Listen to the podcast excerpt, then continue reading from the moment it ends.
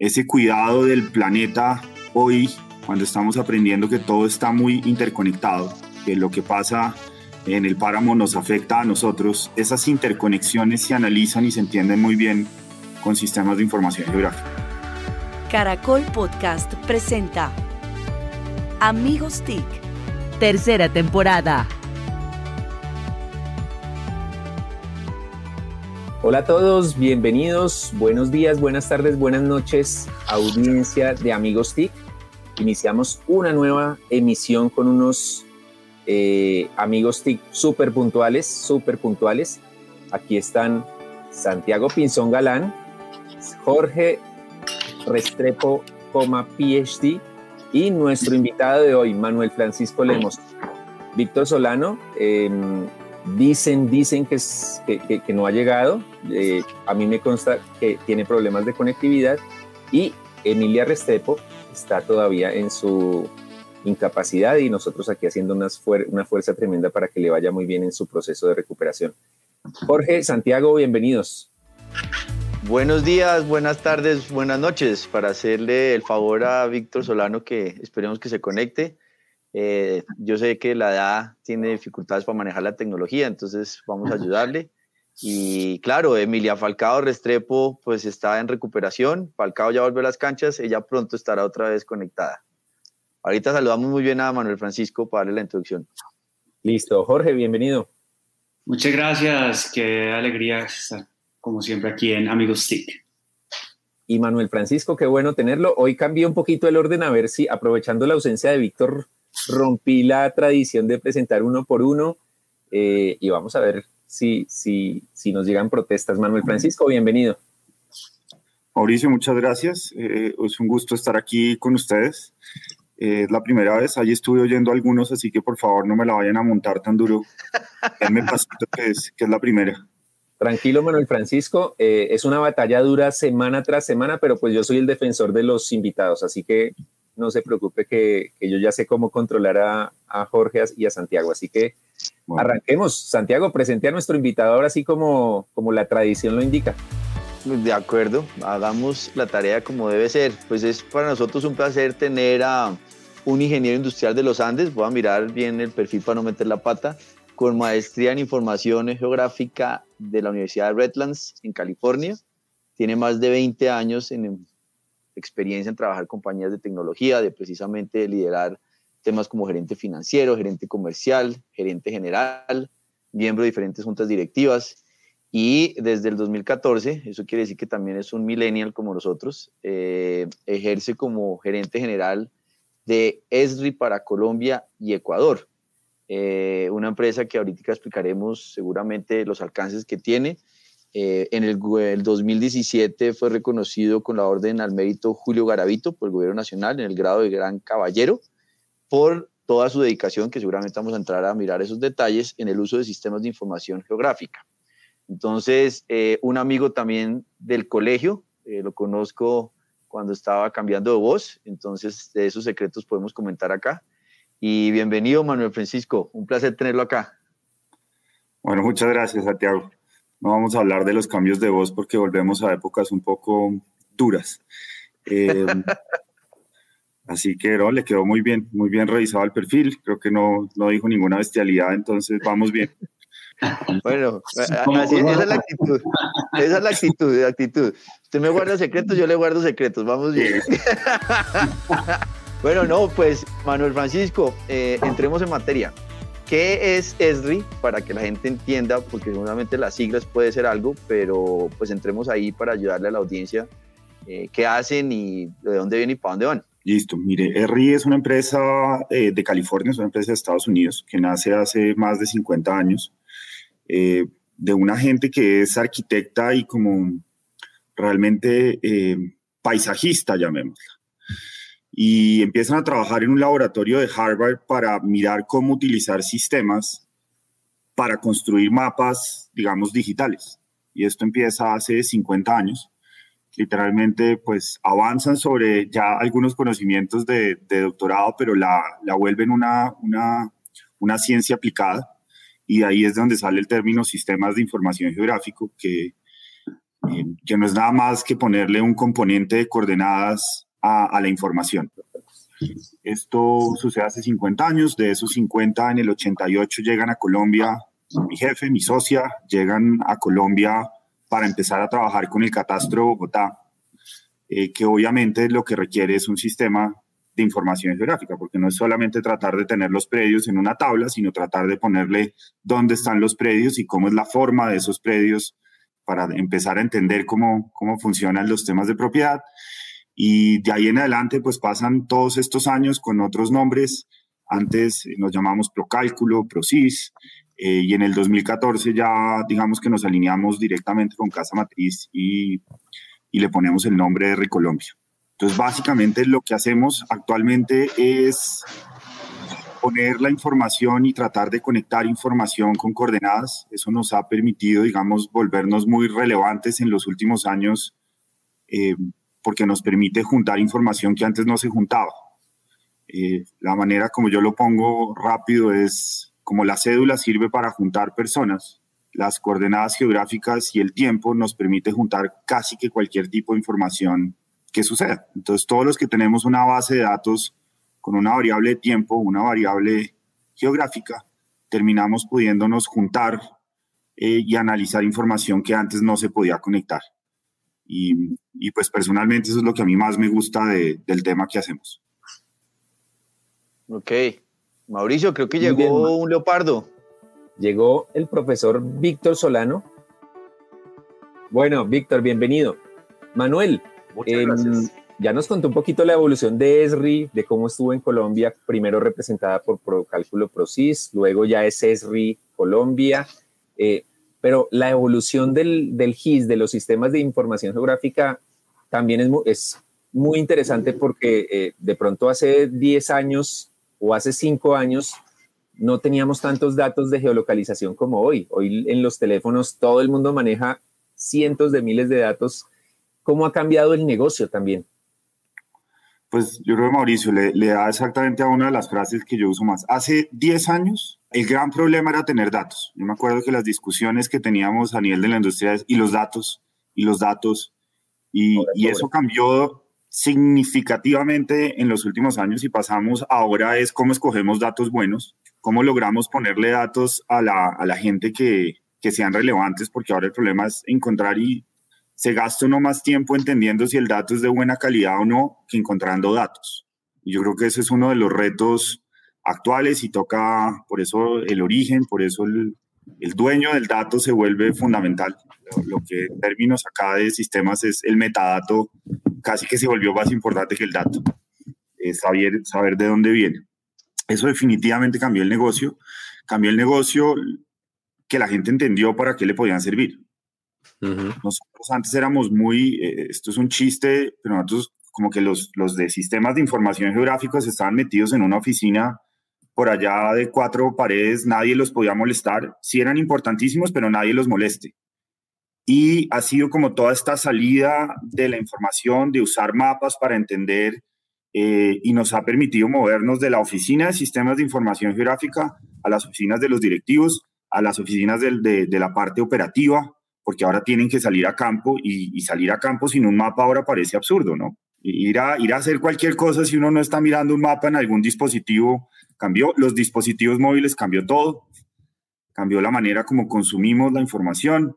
Eh, antes era en un computador y, y, esa máquina era intocable y ahora pues mapas en todos lados. Eh, entonces eso sí nos permitió, digamos, a los que trabajábamos en, en, en mapas y en, y en, sistemas de información, sí nos permitió un crecimiento y una expansión y sobre todo un aumento del uso y de la relevancia a los negocios, pues muy interesante. Y hablando de usos, porque no nos contabas algunos usos, sobre todo algunos que sean como, porque uno, uno normalmente tiende a, a, los típicos, de pronto de logística, eh, militar. Exacto, militar. Eh, nos hablabas también de, de, del tema de, de, catastro en, una, en, en las alcaldías, eh, pero, pero ¿cuáles son unos usos como un poco diferentes al imaginario que todos tenemos eh, que se están dando? Gracias, Jorge. Voy a, voy a, tratar de hacer una explicación que a veces me sale bien, a veces mal. Vamos a ver hoy, hoy cómo la logro. Y arranquemos por la mañana. Usted se levanta, listo, ahí no necesita sistemas de información geográfico, se va a bañar. Todos los sistemas de redes del acueducto se manejan con sistemas de información geográfico. Donde es, es, el tema de agua es bien sensible a la posición. Un milímetro hace la diferencia entre si la cosa se inunda y no se inunda. Entonces, todos esos sistemas de tuberías para llevar agua a la casa de una persona, sistemas de información geográfica, para mantenerlas funcionando, para saber cuándo se rompe un tubo, cuáles válvulas se cierran, para pues, poder arreglar el tubo, pero dejar a la menor cantidad de gente sin agua. Eh, avancemos un poquitico más. Eh, la luz tiene el mismo ejemplo. Hora de desayuno. ¿Cómo se cultiva? ¿Dónde se cultiva? Manejo de suelos, manejo de la logística para llevar ese trigo a la fábrica, eh, manejo de temperaturas, tiempo, análisis para hacer un mejor cultivo más eficiente, sistemas de información geográfico. ¿Cómo me voy al trabajo? Bueno, cuando íbamos al trabajo, la típica logística de una ruta de, de donde hay tráfico. Acá le, le podemos meter un componente también novedoso relacionado con la pregunta de Mauricio de hace tiempo, pues información en vivo. Entonces ya no es cómo llego, que es la ruta quieta, sino ahora es donde hay tráfico, donde hay un accidente. Eso lo, pues yo creo que se volvió el uso típico de sistemas de información geográfico. Eh, pero viene ahí un componente de cómo hago una mejor planeación de la ciudad dónde pongo las los ciclorrutas, dónde está creciendo la ciudad, dónde va a haber un parque, cómo conecto esa ciudad. Eso lo hacen ya pues, los departamentos de planeación, que son de alguna manera mis favoritos porque utilizan estos sistemas eh, para planear. Em, y así, digamos que los ejemplos eh, me puedo expandir. Eh, nosotros tenemos la suerte de que trabajamos casi con todos los sectores de la economía y hemos hecho casi que de todo en economía. No, no va a saltar a uno que ya no tiene que ver con la mañana, pero que me gusta mucho y son temas ambientales, que, que fue uno de los orígenes también. Ese cuidado del planeta hoy, cuando estamos aprendiendo que todo está muy interconectado, que lo que pasa en el páramo nos afecta a nosotros, esas interconexiones se analizan y se entienden muy bien con sistemas de información geográfica. Manuel, están ustedes detrás de un desarrollo muy importante como es el Atlas eh, Colombia en mapas, que fue anunciado hace algunas semanas por el presidente Duque, para poner justamente toda esa o gran parte de la información de capas de información que le van a servir precisamente a eso que usted estaba comentando, la planeación en los entes territoriales. Eh, fue difícil acceder a esa cantidad de información, los entes la prestaron, entendí que hay cerca de 23 instituciones del orden nacional que entregaron sus datos abiertos. Víctor, yo, yo le podría decir, se lo voy a responder de dos maneras. Yo creo que fue muy difícil, pero el problema no es en tecnología. Eh, es un problema político. Yo creo que el IGAC, nosotros llevamos trabajando con el IGAC por años, en buenas épocas, en malas épocas. Eh, el IGAC es un, es, un, es un usuario nuestro, llamémoslo muy querido, pero, pero especialmente complejo. Entonces yo creo que lo que hay ahorita es un, es un gran mérito de voluntad política. Yo creo que el trabajo de Olga Lucía López fue importante en coger y tomar decisiones y en decir esto lo vamos a hacer, unos compromisos, digamos, en medios. Y yo creo que ahí está el gran logro la tecnología lleva siendo capaz de coger servicios de varias entidades, no importa en qué plataforma vengan, esto tiene estándares, esto son, digamos, la información es medio abierta, coger esa información y publicarla no es tanto mérito como sentarse con 23 entidades del, Estado y decir, bueno, esta vaina la vamos a hacer. Hay COMPES desde hace 15 años, hay legislación que decía que esto tocaba hacerlo eh, y es todo un proceso eh, para lograrlo, donde yo le doy mucho mérito a la voluntad política más que a la tecnología. Eh, tecnológicamente eh, siempre es divertido verlo, siempre hay cosas por hacer, digamos, hoy está rápido, pero eso toca mantenerlo funcionando rápido, toca facilitar las capacidades para encontrar la información que toca, pero yo sí creo que hay muchísimo mérito en lo que se hizo en, en Colombia en mapas en estos, en estos últimos meses, porque realmente fue un trabajo de, de poquitos meses para llegar a lo que, lo que se anunció. Manuel Francisco, una, una inquietud es, eh, y lo mencionó usted ahorita con temas de COMPES y legislación, ¿cómo está Colombia en términos de, de esa, llamémoslo, eterna conversación? Y no lo digo por, por Víctor, que conoce muchas circunstancias de la historia de la humanidad, sino eh, de, de, lo que es de fondo. ¿Tenemos o no eh, pronto la necesidad de un satélite para todo lo que corresponde a esa identificación de, mapas y de, y de lo que puede ser Colombia con un satélite o no, porque esa eterna discusión de, del satélite para poder ser mejores en, en, todo lo que estamos hablando de mapas y de georreferenciado eh, está sobre la mesa. Yo llevo oyendo de negocios de satélite y de la posibilidad que Colombia tenga un satélite por, por 15 años. Nosotros trabajamos en montar estaciones para recepción de, de, de información satelital hace unos años. Eh, funciona, yo creo que el satélite es como la cerecita del helado, pero no es absolutamente necesario. Es, una opinión mía. Chile tiene un programa, lo acaba de lanzar Divino, tres satélites. Eh, es un proyecto a cinco años. Eh, los costos de los satélites también han bajado radicalmente. Eh, pero hay tantos satélites hoy para tomar información de la Tierra, hay tantas constelaciones de satélites para tomar información que yo no creo que tener un satélite sea importante. Creo que es importante tener un, un programa de captura de la realidad a través de imágenes satelitales. Eh, y para eso, pues ya hay varias constelaciones. Colombia tiene una cosa bien interesante y bien complicada en temas de satélites. Lo primero, las nubes. Para todos los que estamos en Bogotá en estos días, pues la lluvia es una realidad. Entonces lo que más nos sirve son dos cosas. Uno, imágenes de radar que atraviesan las nubes, entonces nos permite tener información, pero pues ver imágenes de radar es un reto para los, para los pobres humanos porque no, sí es, es, es, ver una cosa distinta.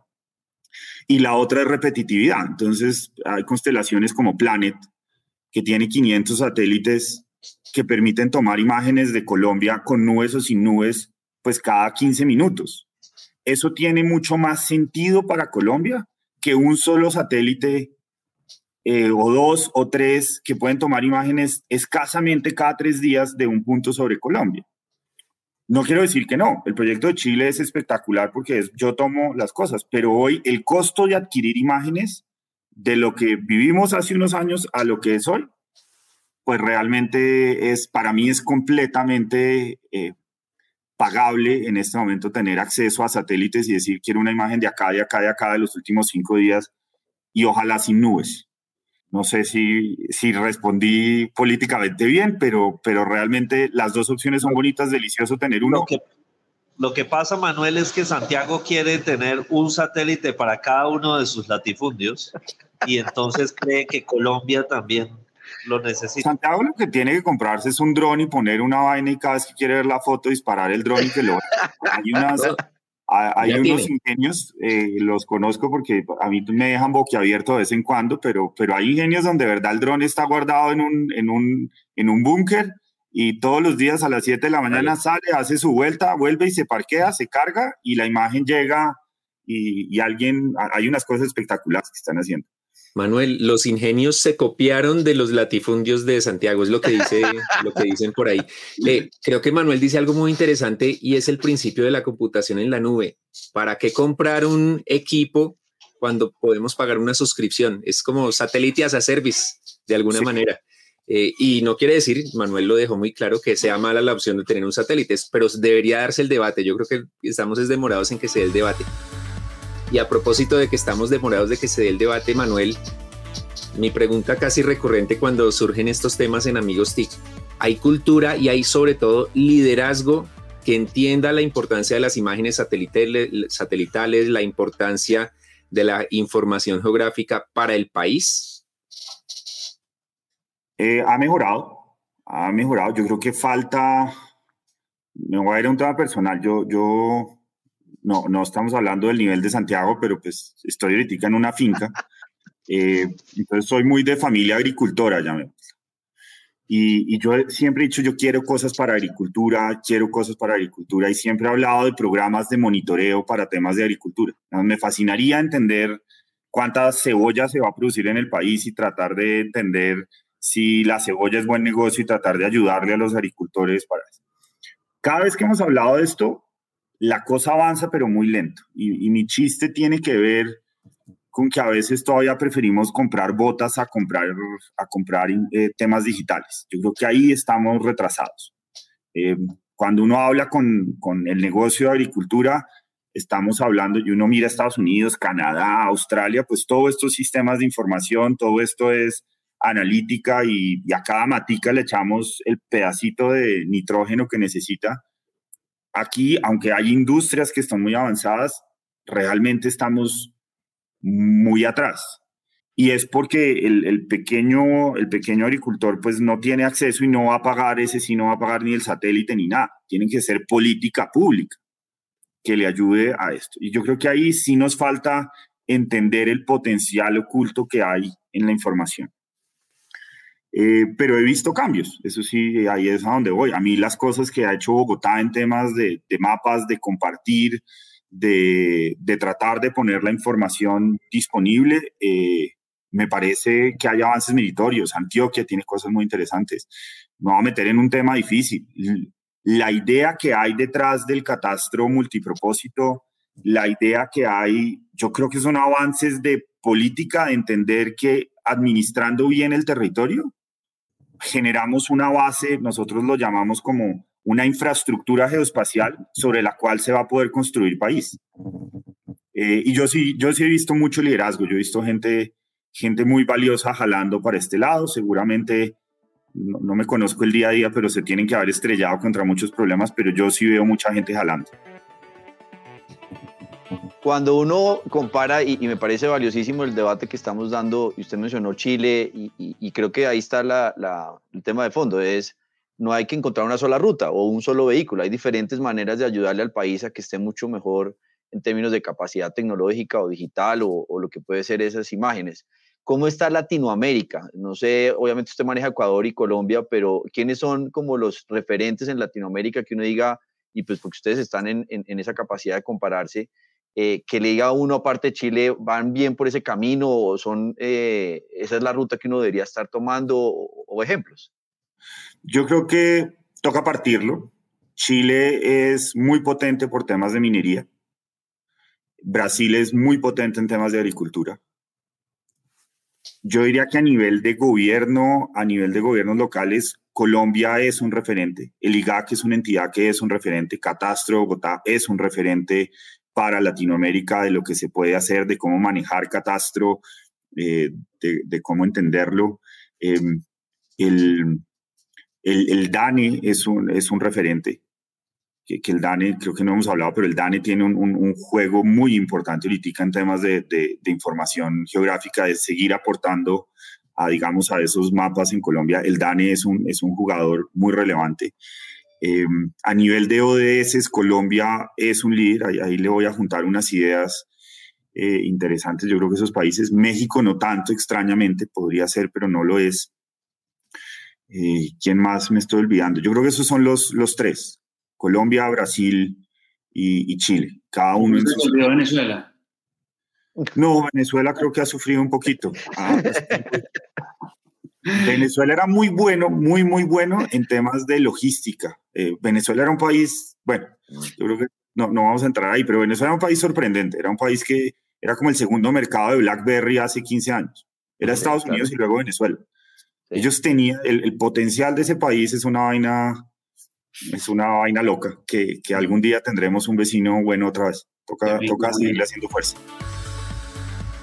Bueno, hablando, hablando de, de, oportunidades, eh, me imagino que, que en, en, esta área hay mil oportunidades y yo creo que todo el tiempo me imagino que se te están ocurriendo ideas de emprendimiento o, o estás pensando, bueno, ¿y por qué nadie está emprendiendo en esta área? ¿Dónde, ¿Dónde están esas oportunidades? ¿Qué estás viendo vos para los emprendedores? Y si es fácil o no emprender en esto o es muy costoso acceder a, información geográfica. Bueno, para un emprendedor, ¿qué panorama estás viendo?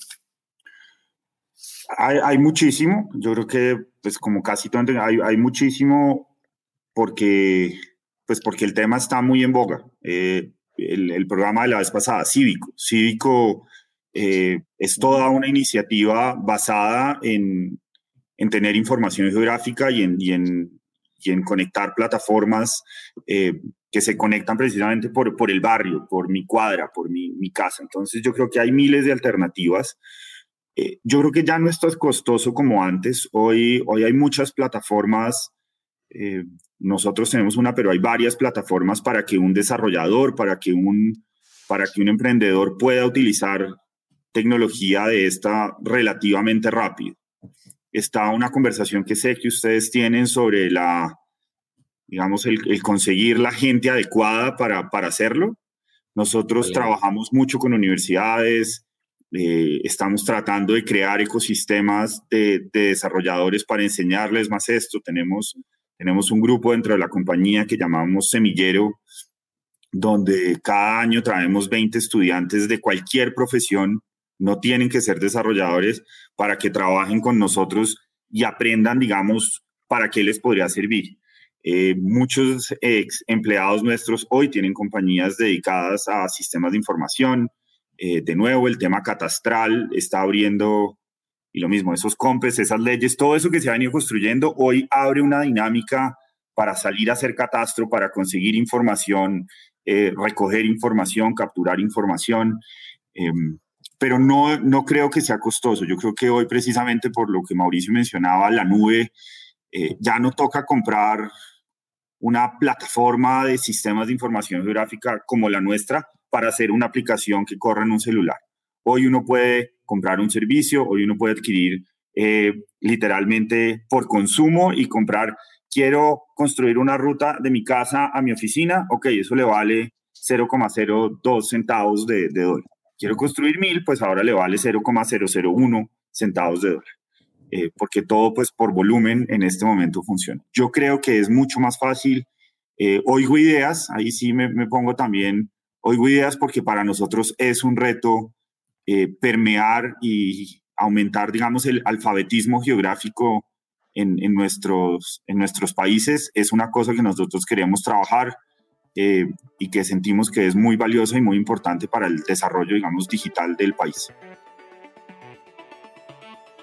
Manuel Francisco, ahí, ahí eh, me, me, pongo a pensar en el tema de Argis. Yo creería que, que Argis es todavía más famoso que Esri eh, como es. marca.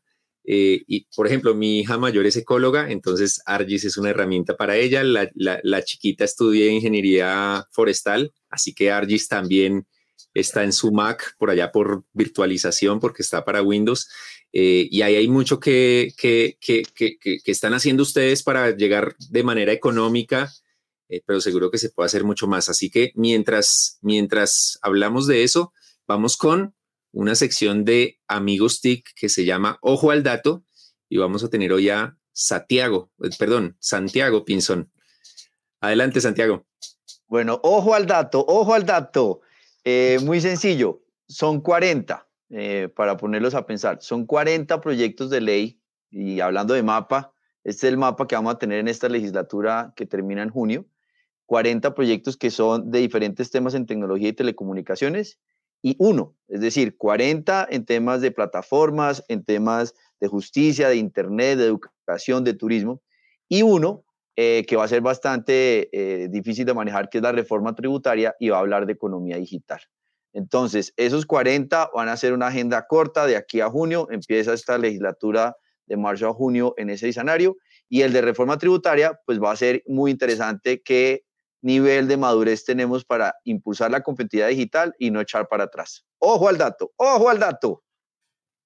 Tremendo ojo al dato el de hoy y ya hablaremos a ver si nos toca reactivar numeral freno digital o si, o si está sensata el debate de la reforma tributaria.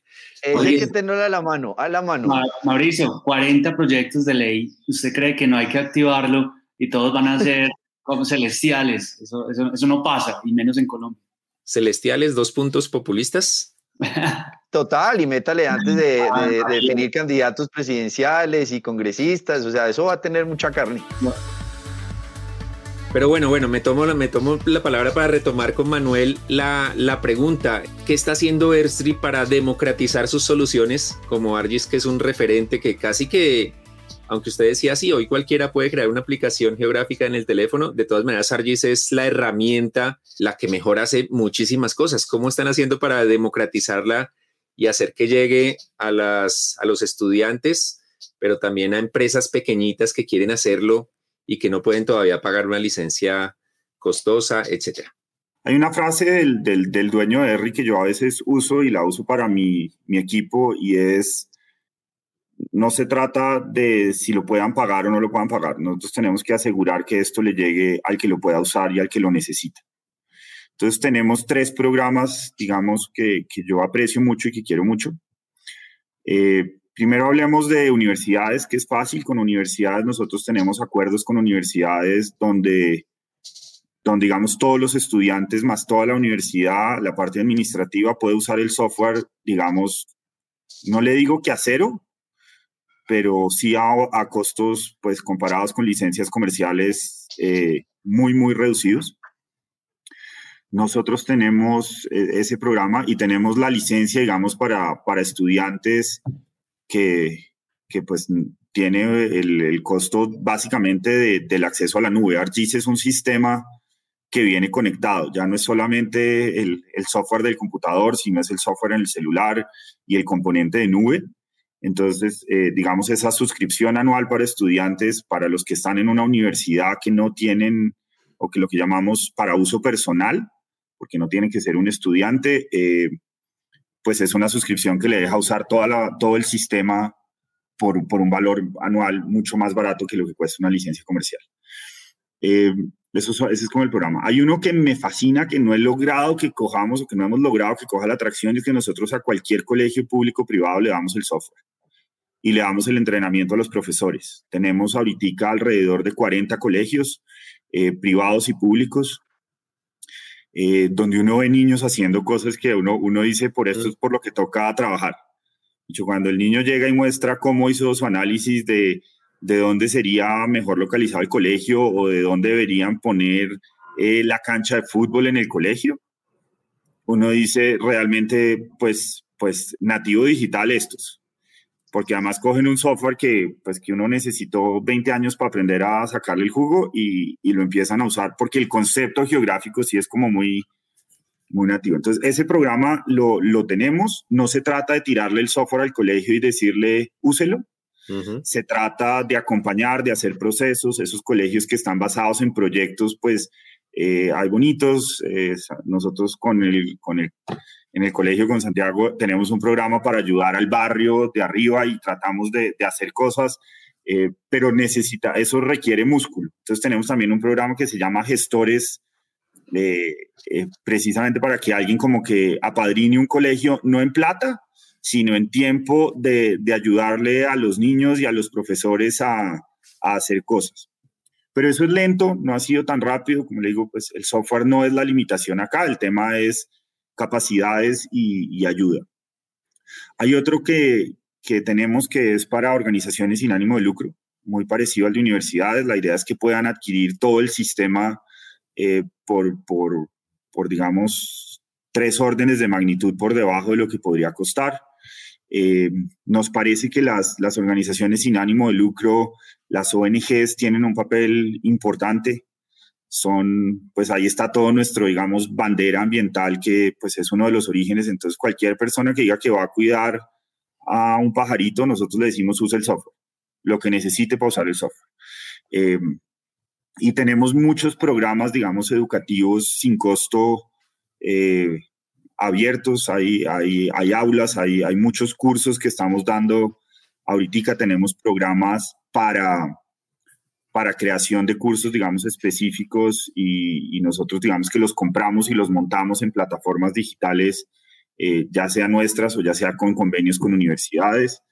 Y esos son como nuestros programas así bandera en términos de, de ayudarle al que, al que lo necesita o al que le puede sacar jugo. Manuel, ¿dónde se puede encontrar esa información? Eh, pues yo miría, yo, soy más de página que de redes sociales, nuestras redes sociales son movidas, pero, pero yo soy más de, otra generación donde prefiero buscarlo en la página. Nosotros en la página están los dos programas, los educativos, el de colegios y el de ONGs Eh, ahí está la información en nuestra página erri.co eh, o en la página de ERRI Global también están los programas, estos son programas globales, erri.com. Jorge, ¿iba a decir algo? Sí, que hasta ahora tenemos el pensar en voz alta de El Iluminado, Mauricio Jaramillo. Muy bien, gracias Jorge. Em, bueno, un, pensando en, voz alta muy cortico, hace pocos días la Corte Suprema de Justicia falló en favor de un abogado, Elmer Montaña, que interpuso una acción de tutela porque en Presidencia de la República lo, lo incluyeron en un listado de influenciadores que se hizo muy popular en septiembre porque, eh, a diferencia de los listados de opinadores, de líderes de opinión, de influenciadores que se hacen desde hace 5, 6, 10 décadas, este se, se, conoció públicamente, se filtró.